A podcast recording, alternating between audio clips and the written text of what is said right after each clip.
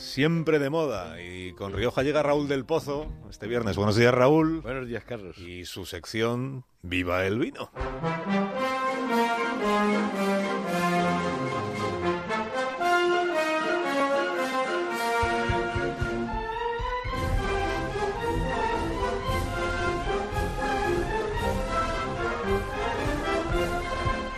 Cuando tú quieras, maestro. Hay jaleo, hay jaleo, jaleo. Ya se acabó el alboroto y ahora empieza el tiroteo. Eso se dice en la zapatera prodigiosa de Lorca.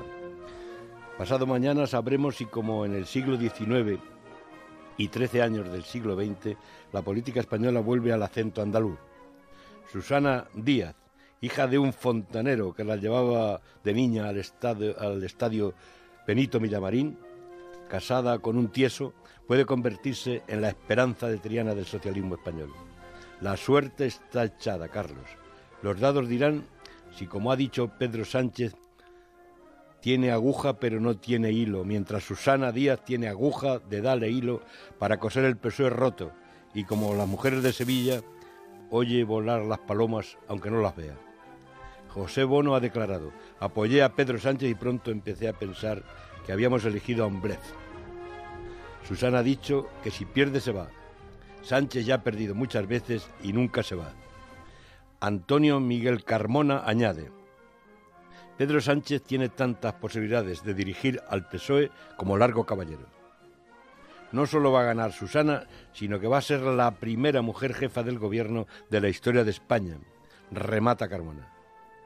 Los enemigos de Susana largan, la banca la ama y Moncloa la espera.